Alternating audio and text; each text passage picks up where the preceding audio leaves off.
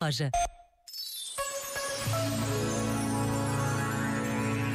Cada Jornada Mundial da Juventude é única e irrepetível, porque cada país é único, cada cidade diferente de todas as outras. Mas o que é comum a todas as jornadas é o espírito de alegria, de esperança, de acolhimento que os mais novos conseguem trazer ao mundo.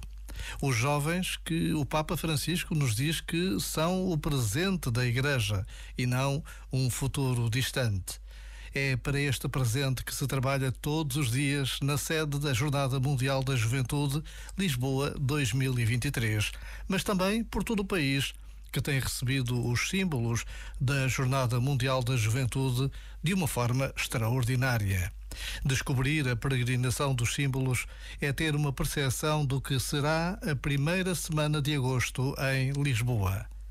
Já agora, vale a pena pensar nisto. Este momento está disponível em podcast no site e na app.